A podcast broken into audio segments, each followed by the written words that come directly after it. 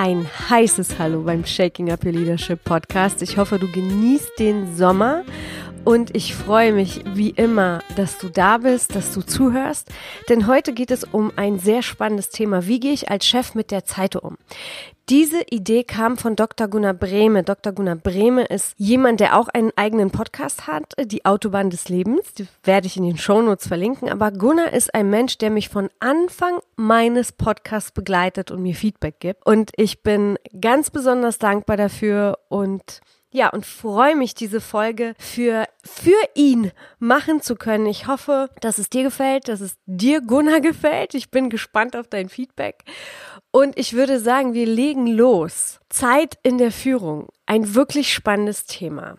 Und wie handhaben es alle Unternehmen oder fast alle, sagen wir es mal so, wollen wir nicht alle in eine Schublade schmeißen. Aber noch ist es so, dass die meisten Unternehmen das so handhaben, nämlich sie tauschen Zeit gegen Geld. Arbeitszeiten, 9 to 5 bestimmen das Arbeitsleben aller Angestellten, aber auch aller Führungskräfte und dann vielleicht nicht 9 to 5, sondern ein bisschen länger.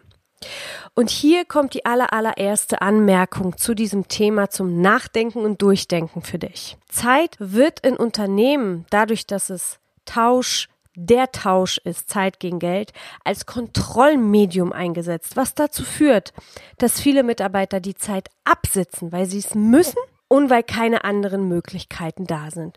Und das ist meiner Meinung nach das aller, allererste, was Unternehmen ändern dürfen. Das ist die erste Sache, die Führungskräfte, Führungspersönlichkeiten, Unternehmer und Unternehmen, also ich empfehlen würde, es zu ändern. Ja. Und dann kommt noch ein Märchen vom Zeitmanagement dazu. Zeitmanagen? Wie? Zeit ist so gerecht verteilt, denn jeder hat 24 Stunden. Jeder hat dieselbe Voraussetzung, etwas daraus zu machen. Du kannst Zeit nicht managen. Das ist unmöglich. Du kannst nicht heute etwas einsparen und morgen was dranhängen oder du kannst auch kein Zeitbudget planen und jedes Jahr um fünf bis zehn Prozent erhöhen. Zeit ist einfach. Du kannst sie wertschätzend nutzen oder auch nicht. Und immer noch werden 24 Stunden für jeden bleiben. Ich kenne auch so viele, mich eingeschlossen, die Bücher lesen oder gelesen haben, Kurse besucht haben, um einfach Zeitmanagement ja hinzubekommen und trotzdem der Tag nicht effizienter oder besser wird. Und ich habe mich irgendwann dafür entschieden, ins Tun zu kommen, nicht Ressourcen zu sammeln, sondern ins Tun zu kommen. Und Zeit ist die allerwichtigste Ressource, die wir haben. Deshalb liegt ein wertschätzendes Zeithandling, wie du damit umgehst, bei deiner Einstellung. Es ist viel wichtiger für dich zu begreifen, wie wichtig Zeit ist, deine Einstellung dazu anzupassen, sprich auch, wie du dich selbst managst und wie du deine Ressourcen slash deine Energie nutzt. Vorleben ist auch hier die Devise und du als Chef darfst zuerst vorgehen und das deinen Mitarbeitern mitgeben. Und die zweite Anmerkung für dich heute ist, um dir die Zeit ein bisschen von einer anderen Perspektive zu zeigen. Wir haben alle runde Uhren. Der Zeiger dreht sich im Kreis. Es ist jeden Tag 9 Uhr, 12 Uhr, 15 Uhr, 18 Uhr. Und wir denken, die Zeit kommt immer wieder. Und wir haben die Zeit der Welt und können verschwenderisch damit umgehen. Wenn du aber Zeit wie eine Sanduhr betrachtest, unten ist die Zeit drin, die du schon hattest, das, was du gemacht hast, was du erlebt hast. Und oben ist das, was noch kommt und du weißt aber nicht, was kommt. Zeit ist nicht immer wiederkehrend, sondern du weißt nicht, was auf dich zukommt. Du weißt nicht, wie viel Zeit dir noch bleibt. Dann ändert sich deine Sichtweise. Und für mich war das so der Klick, um zu verstehen, dass Zeit eine sehr wichtige Ressource ist und mit viel Respekt zu behandeln und wertschätzend genutzt werden sollte. Jetzt aber zurück zur Führung. Wie ich schon gesagt habe, Zeitmanagement existiert für mich nicht. Zeitmanagement wird für mich gegen Prioritätsmanagement getauscht. Wir Chefs sollten unseren Mitarbeitern viel mehr beibringen, Prioritäten erkennen zu können und diese zu managen. Was bedeutet das? Die Mitarbeiter ihren Potenzial entsprechend einzusetzen, dass sie dieses nutzen und erschaffen können. Dann sollten die Mitarbeiter angefangen natürlich beim Chef, lernen und dann wissen, was die wichtigsten und richtigen Aufgaben sind und diese zuerst effizient erledigen. Diese wichtigsten Aufgaben, also die Prioritäten, die das größte Outcome in deinem Business haben. So würde ich ganz kurz und knapp eine Priorität beschreiben. Also Zeitmanagement ersetzt durch Prioritätsmanagement. Als nächstes sollten Mitarbeiter von dir, Chef, lernen, wie man Entscheidungen trifft. Dazu gehört Vertrauen, ja, und die richtige Begleitung. Und es kostet vielleicht auch ein bisschen mehr Zeit, bei dem einen mehr, bei dem anderen weniger. Doch wenn deine Mitarbeiter Prioritäten erkennen und Entscheidungen treffen, was passiert dann? Sie kommen ins Tun. Und was passiert für dich in deinem Unternehmen, für dich als Chef? Du hast Zeit gespart. Juhu! Also die drei Schritte regeln. Prioritäten erkennen, Entscheidungen treffen können und ins Tun kommen. Und es liegt also an dir. Hast du das geschafft? Hast du eine sehr gesunde Basis aufgebaut, um andere Arbeitszeitmodelle zu gestalten? Wir können die Mitarbeiter und uns selbst als Chef viel freier und wertfreier organisieren.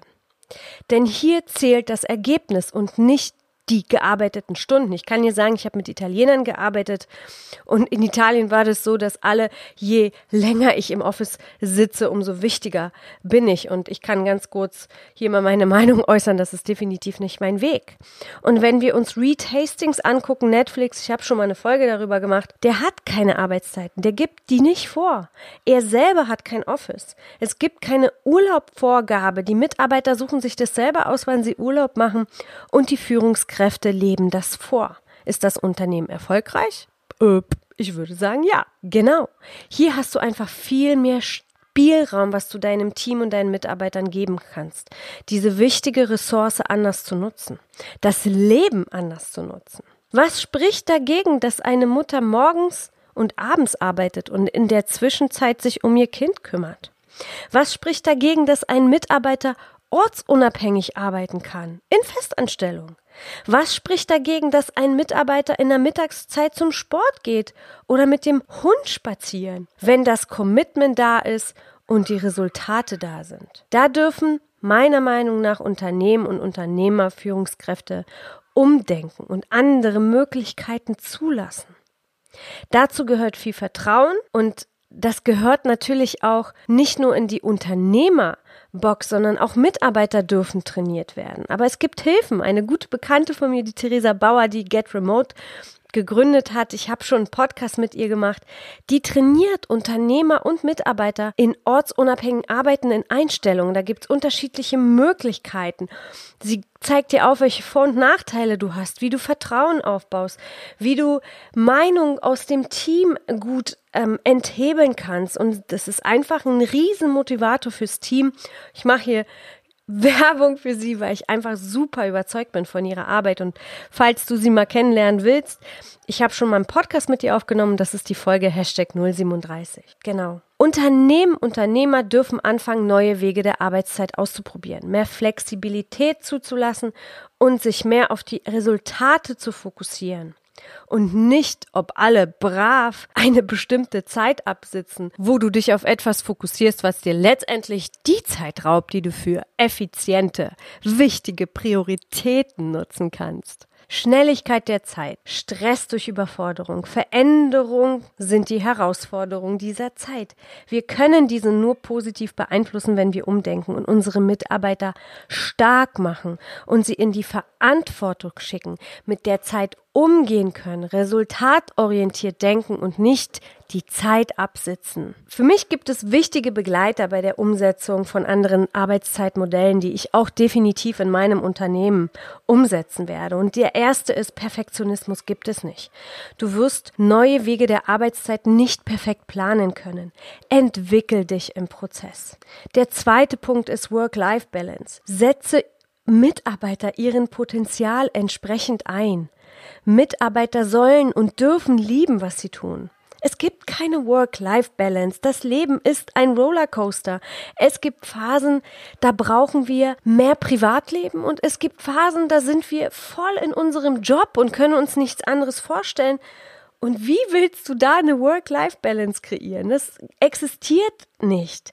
Der Beruf wird auch in Zukunft immer stärker ins Leben einfließen, weil die Menschen nur noch das tun werden, was sie mögen oder immer mehr. Die jungen Leute sind halt einfach anders. Sie wollen erschaffen, sie wollen etwas beitragen. Und dann der dritte Punkt ist ein ganz, ganz wichtiger Punkt meiner Meinung nach. Kurzfristig versus langfristig. Das ist mein wichtigster Begleit. Es gibt Dinge im Job, die wir schnell erledigen können. Und meine Regel ist immer gewesen, fast but not hasty.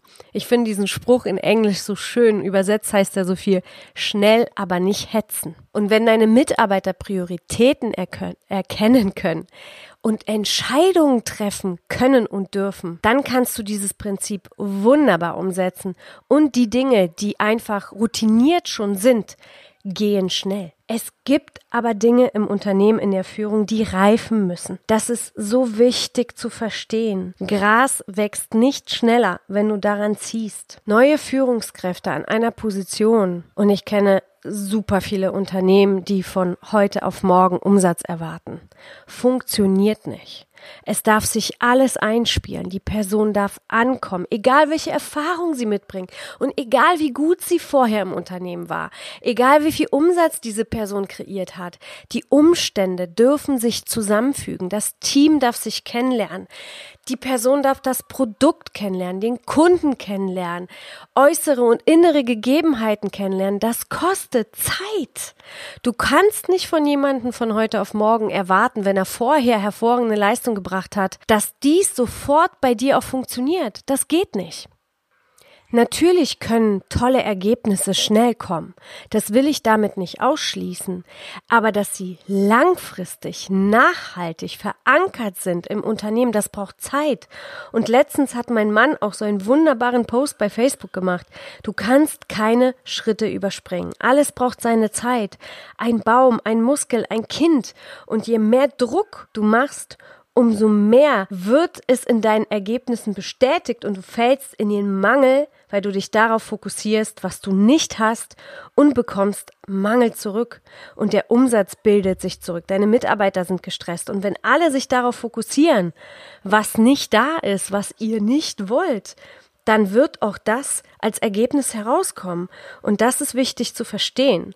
Und wenn du das verstanden hast, dann sind alle Wege offen, um neue Zeitmodelle einzufügen, neue flexible Ideen einzuführen, neue Möglichkeiten zu schaffen, um einfach die guten Mitarbeiter zu bekommen, die wir alle in unseren Unternehmen haben wollen. Deshalb Gebe der Langfristigkeit, gebe der Reife eine Chance und gebe nicht auf, wenn es mal nicht funktioniert, wenn mal ein Mitarbeiter nicht so funktioniert, wie du es dir vorgestellst. Mach weiter und vertraue. Ich kann dir ein sehr emotionales Beispiel für mich sagen.